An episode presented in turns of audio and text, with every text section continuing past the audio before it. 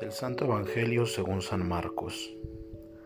En aquel tiempo enseñaba Jesús a la multitud y le decía, Cuidado con los escribas, les encanta pasearse con amplios ropajes y recibir reverencias en las calles. Buscan los asientos de honor en las sinagogas y los primeros puestos en los banquetes. Se echan sobre los bienes de las viudas haciendo ostentación de largos rezos. Estos recibirán un castigo muy riguroso.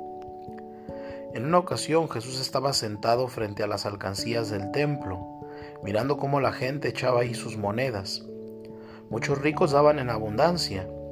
En esto se acercó una viuda pobre y echó dos moneditas de muy poco valor.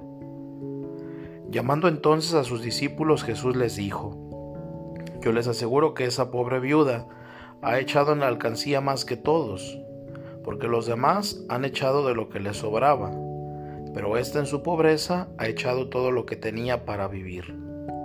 Palabra del Señor. Hoy, como en tiempos de Jesús, los devotos y todavía más los profesionales de la religión podemos sufrir la tentación de una especie de hipocresía espiritual, manifestada en actitudes vanidosas, justificadas por el hecho de sentirnos mejores que el resto. Por alguna cosa somos los creyentes practicantes, los puros. Por lo menos en el futuro interno de nuestra conciencia, a veces quizás nos sentimos así, sin llegar, sin embargo, a hacer ver que rezamos, y menos aún a devolver los bienes de nadie. En contraste evidente con los maestros de la ley, el Evangelio nos presenta el gesto sencillo, insignificante de una mujer viuda que suscitó la admiración de Jesús. Llegó también una viuda pobre y echó dos moneditas. El valor del donativo era casi nulo, pero la decisión de aquella mujer era admirable, heroica, dio todo lo que tenía para vivir.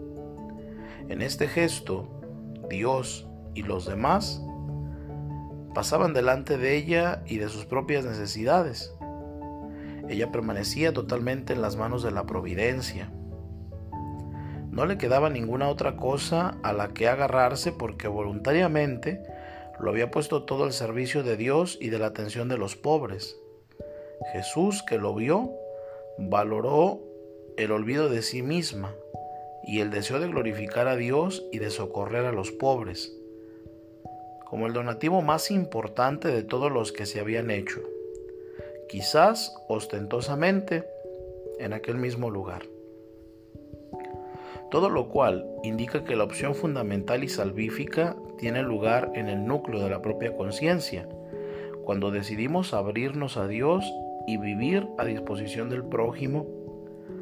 El valor de la elección no viene dado por la cualidad o la cantidad de la obra hecha, sino por la pureza de la intención y la generosidad del amor.